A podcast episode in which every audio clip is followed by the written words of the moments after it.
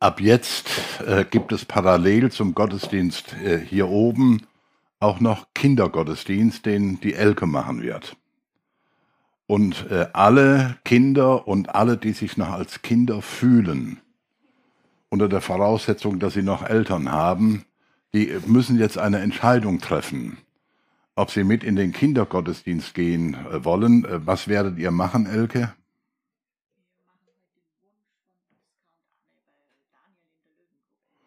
Also, äh, wer sich mit Daniel in der Löwengrube beschäftigen will, der darf jetzt gerne mit in den Kindergottesdienst gehen. Und äh, wer die herausfordernde Geschichte der Bekehrung von Saulus gedanklich mit ein wenig nachvollziehen möchte und sich auf diese Herausforderung einlässt, der darf gerne hier oben bleiben. Also äh, denen, die jetzt in den Kindergottesdienst gehen, ähm, ich wünsche euch eine gute Zeit, Gott mit euch.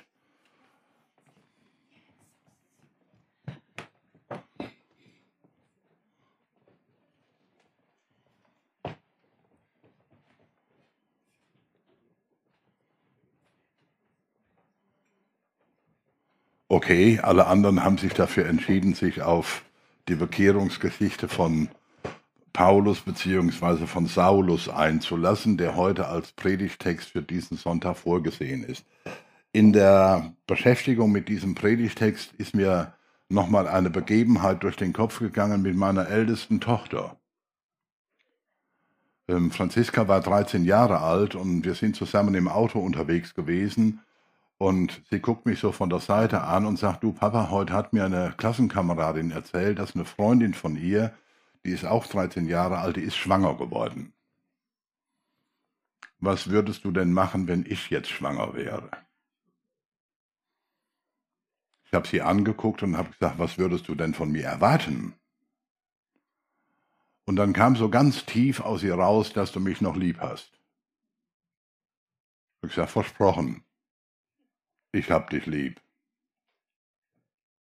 Darf ich auch eine Frage stellen? Sagt sie, klar, sei angenommen, du wärst jetzt schwanger. Würdest du denn dann von mir erwarten, dass ich Begeisterung zeigen müsste? Und dann sagt sie, nee, begeistert müsste du nicht sein. Sag ich, okay. Dann sind wir über zwei wesentliche Dinge uns einig. Ich hab dich lieb aber ich muss nicht bei jedem Mist Begeisterung zeigen. Und das ging mir eben bei diesem, bei diesem Vers, den wir als letztes gesungen haben, nochmal so ein ganz klein bisschen durch den Kopf. Ähm, ihr habt das ja, soweit ich das gehört habe, äh, alle mitgesungen. Egal, was du mir gibst, egal, was du mir nimmst, soll an meiner Haltung dir gegenüber nichts ändern.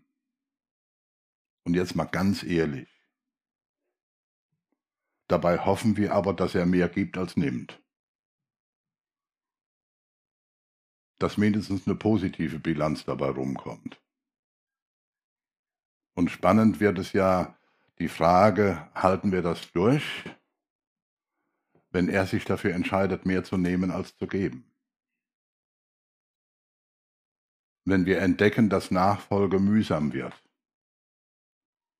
Wenn wir entdecken, dass Nachfolge schwierig wird wenn es tatsächlich zu einer wirklichen Herausforderung wird.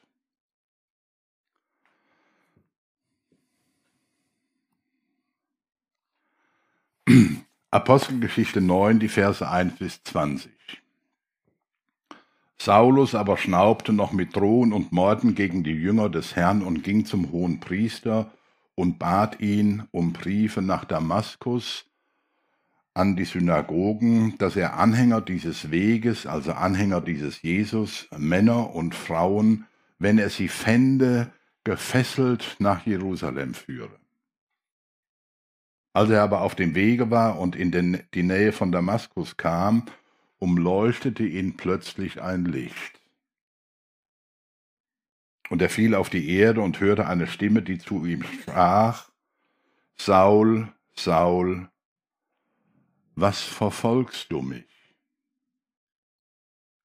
Er aber sprach, Herr, wer bist du?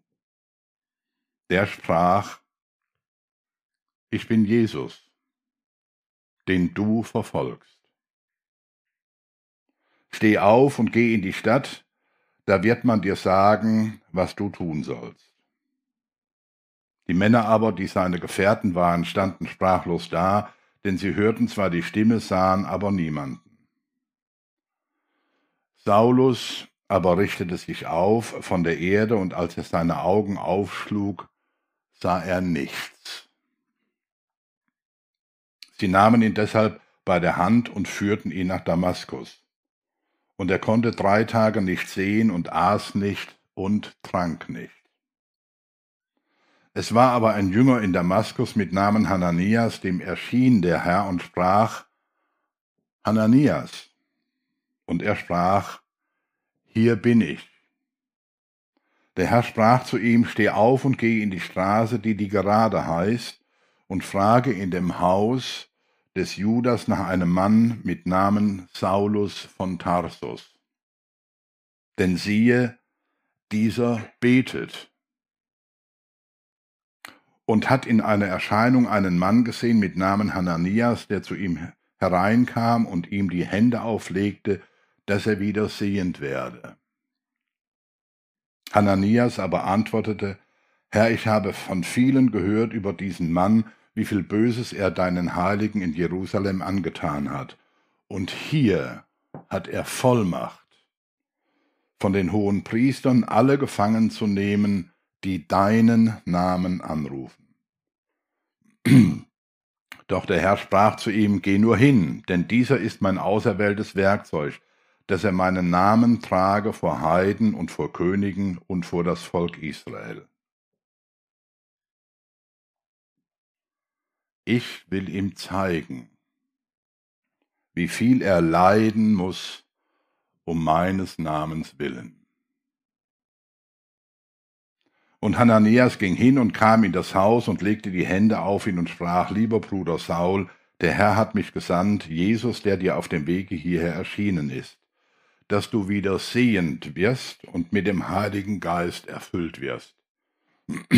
Und sogleich fiel es von seinen Augen wie Schuppen, und er wurde wieder sehend, und er stand auf und ließ sich taufen und nahm Speise zu sich und stärkte sich.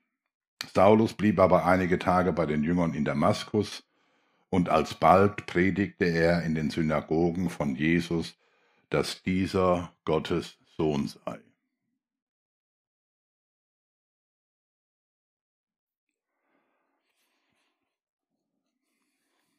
Gibt eine Geschichte im Neuen Testament, die Begegnung Jesu mit dem reichen Jüngling, äh, wo ich dankbar bin, dass Jesus wahrscheinlich nur den reichen Jüngling gemeint hat. Mit seiner Antwort auf die Frage, nachdem er gesagt hat, ich habe ja alles eingehalten, ähm, und Jesus ihm dann gesagt hat, und eins fehlt dir noch. Verkaufe alles, was du hast gib den Erlös den Armen und folge mit nichts in den Händen mir nach.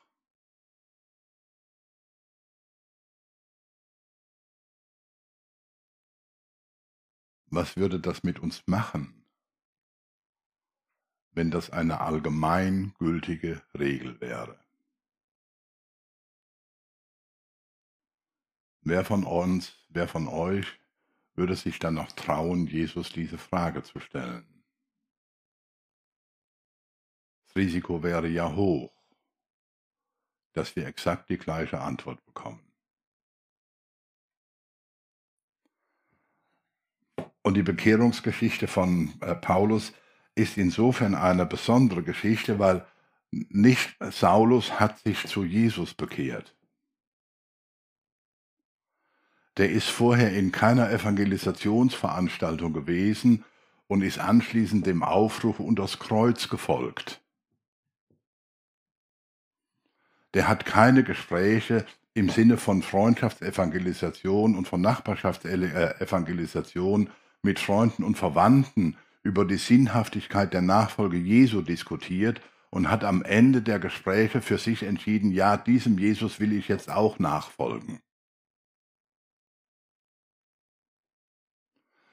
Also das, was wir so klassischerweise in den letzten 30, 40, 50 oder 500 Jahren über Bekehrungen gehört haben, äh, heißt immer, ein Mensch bekehrt sich zu Jesus. Das ist das, was wir hören. Nach Evangelisationsveranstaltungen wird dann darüber gesprochen, äh, wie viele Menschen sich denn zu Jesus bekehrt haben. Und das ist alles toll, überhaupt gar keine Frage. Das ist alles wertvoll. Wie ist das bei euch gewesen? Wann habt ihr euch zu Jesus bekehrt? Könnt ihr euch noch daran erinnern? Saulus hat sich nicht zu Jesus bekehrt. Er wurde bekehrt. Soweit ich das sehe, die einzige Bekehrungsgeschichte in der Bibel, wo tatsächlich der Bekehrungsimpuls nicht von dem Bekehrten ausgegangen ist, sondern von Gott bzw. von Jesus selbst.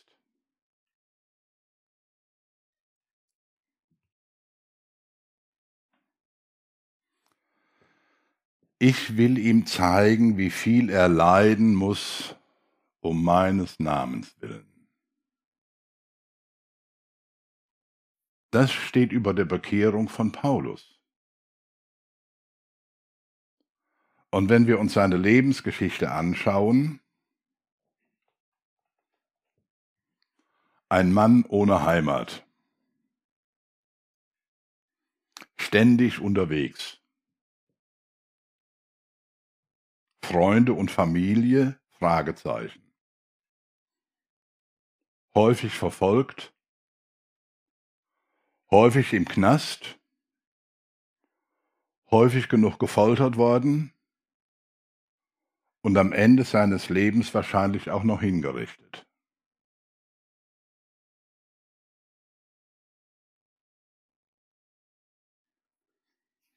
Und dieser Paulus schreibt an die Philipper, ich bin ein Hebräer von Hebräern nach dem Gesetz der Pharisäer, nach dem Eifer ein Verfolger der Gemeinde, nach der Gerechtigkeit, die das Gesetz fordert, untadelig gewesen. Aber was mir Gewinn war, das habe ich um Christi willen für Schaden erachtet. Ja, ich erachte es noch alles für Schaden gegenüber der überschwänglichen Erkenntnis Christi Jesu, meines Herrn. Um seinetwillen ist mir das alles ein Schaden geworden, und ich erachte es für Dreck, auf dass ich Christus gewinne und in ihm gefunden werde, dass ich nicht habe meine Gerechtigkeit, die aus dem Gesetz, sondern durch den Glauben an Christus kommt, nämlich die Gerechtigkeit, die von Gott kommt, durch den Glauben.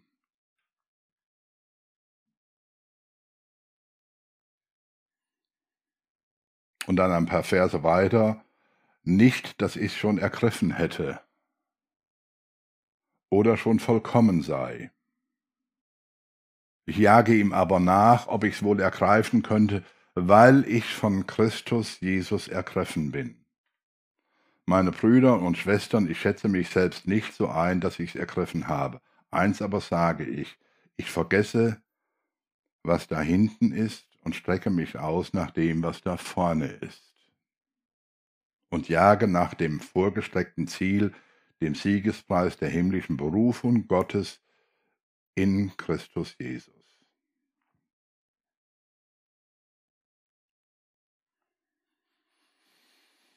Ich habe den Eindruck, dass die Bekehrungsgeschichte von Saulus ein paar für uns unangenehme Fragen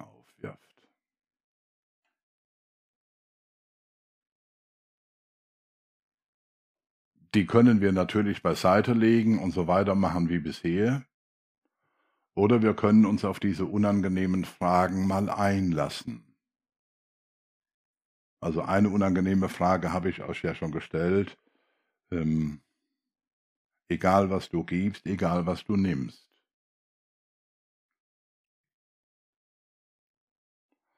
Worum geht es in der Nachfolge wirklich?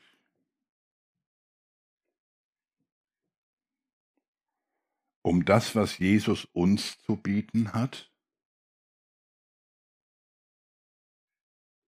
Um unseren Nutzen?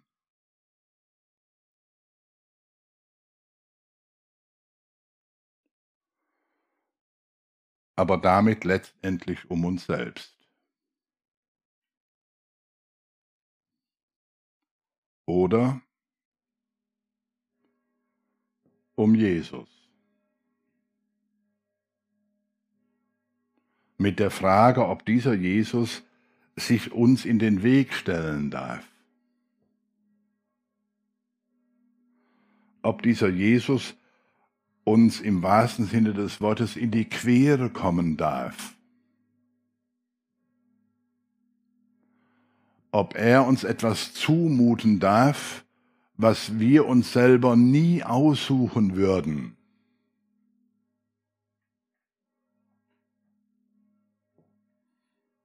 Oder mit anderen Worten, auch wenn wir uns zu Jesus bekehrt haben, darf Jesus uns bekehren?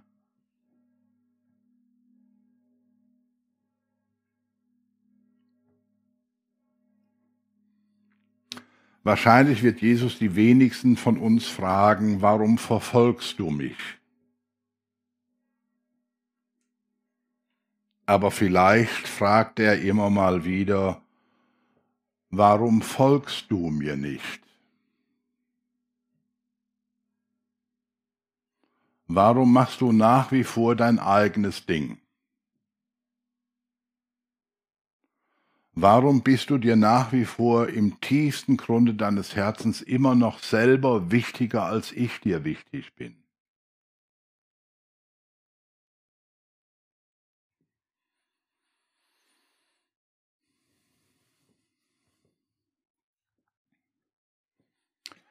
Habe das ja in den äh, letzten Monaten ähm, immer mal wieder ähm, erwähnt und zitiert, äh, dieses Lied aus der Evangelisationsbewegung, Jesus, zu dir kann ich so kommen, wie ich bin. Jesus, bei dir darf ich so sein, wie ich bin.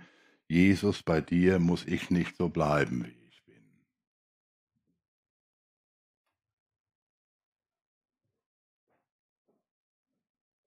Haben wir wirklich Lust auf diese dritte Strophe?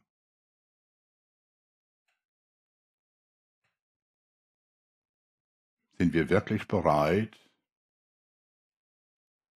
alles loszulassen?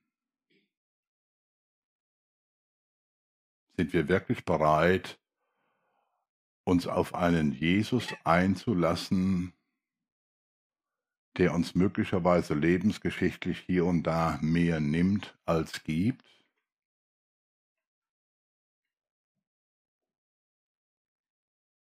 Darf uns nach menschlichem Ermessen die Nachfolge etwas kosten?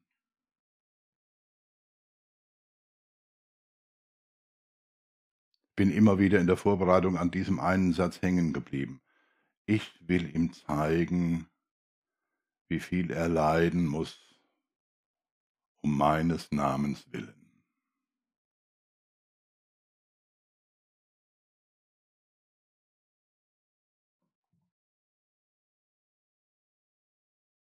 Darf Gott, darf Jesus uns zeigen, wie viel wir leiden müssen um seines Namens willen?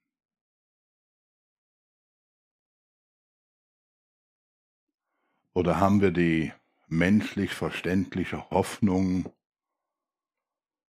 dass uns in der Nachfolge wenig Leid geschieht und dass wir wenig Leid ertragen müssen? und dass die Summe dessen, was er uns gibt, deutlich höher ist als die Summe dessen, was er uns nimmt und was er uns zumutet.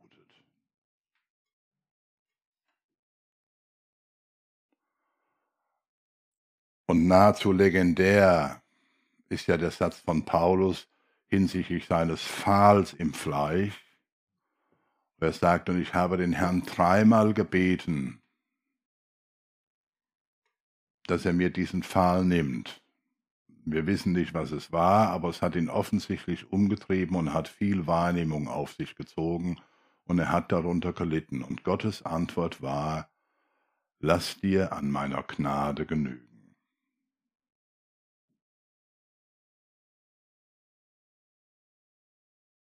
Die Gnade Gottes genug für uns? Ist die Gnade Gottes das, was wir zutiefst als einziges tatsächlich von ihm brauchen?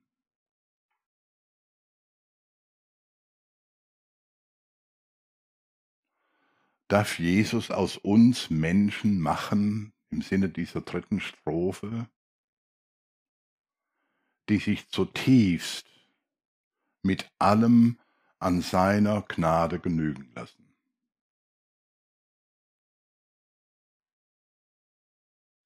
was ihre persönlichen Bedürfnisse angeht. Das heißt ja nicht, dass wir für andere fürbittend eintreten dürfen, dass Gott, ich bleibe bei dieser Metapher, dass äh, Gott den Pfahl im Fleisch des Nächsten rauszieht, dass Gott mit dem Nächsten barmherzig. Aber darf Gott uns sagen, wenn wir ihn darum bitten, lass dir an meiner Gnade genügen?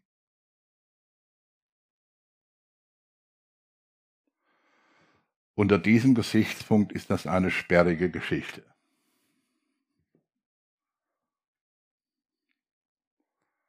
Bin dankbar, dass ich nie nach Damaskus geritten bin. Mit so merkwürdigen Briefen. Ich bin dankbar dafür, dass meine Bekehrung deutlich weniger spektakulär war. Ich musste, musste keine drei Tage blind sein, habe auch, glaube ich, nie drei Tage auf Essen und Trinken verzichtet. Und habe, wenn ich zurückblicke, äh, bisher auch noch nie wirklich unter meiner Nachfolge gelitten. Oder um meiner Nachfolge willen wirklich gelitten. Bin noch nie im Knast gewesen, ich wurde noch nie verfolgt. Ich habe eine hinreichende Anzahl von Freunden und Familienmitgliedern. Also lebensgeschichtlich kann ich sagen, Gott hat mir mehr gegeben, als er mir genommen hat.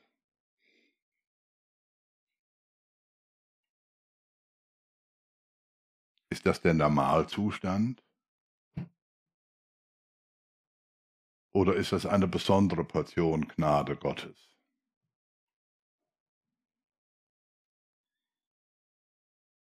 Und wenn das eine besondere Portion der Gnade Gottes ist, dann werde ich nochmal über die Grundhaltung meiner Dankbarkeit nachdenken müssen.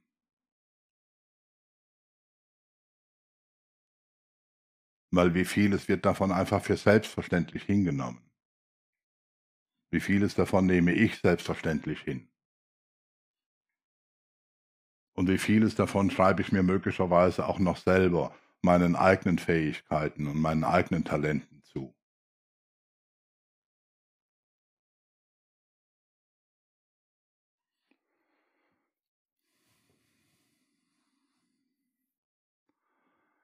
Ich will die Frage, Jesu, warum folgst du mir nicht, immer wieder neu hören. Und will sie nicht vorschnell abtun. Und ich will offen dafür sein, diese dritte Strophe, Jesus, bei dir muss ich nicht so bleiben, wie ich bin, wirklich ernst zu nehmen.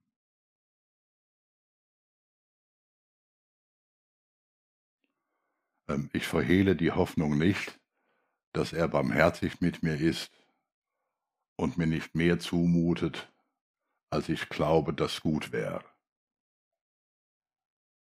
Aber trotzdem bleibt diese Frage. Bin ich, sind wir wirklich bereit, alles loszulassen? Und ihm in aller Radikalität wirklich nachzufolgen. Weil es in letzter Konsequenz nicht um uns geht. Und ich glaube, dass das nicht exklusiv für die Paulusgeschichte ist, sondern dass es in der Nachfolge Jesu immer um Jesus geht. Und nicht um uns. Und ich bin dankbar für den Zuspruch, der auch von Paulus ist. Der, also Jesus, der in euch angefangen hat, das gute Werk des Glaubens, das gute Werk der Verwandlung von in Gänsefüßchen von einem Saulus zu einem Paulus. Der wird es auch vollenden.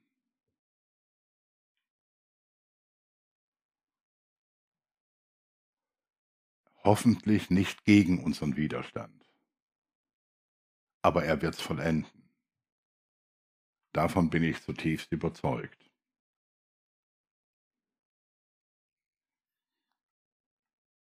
In Jesu Namen.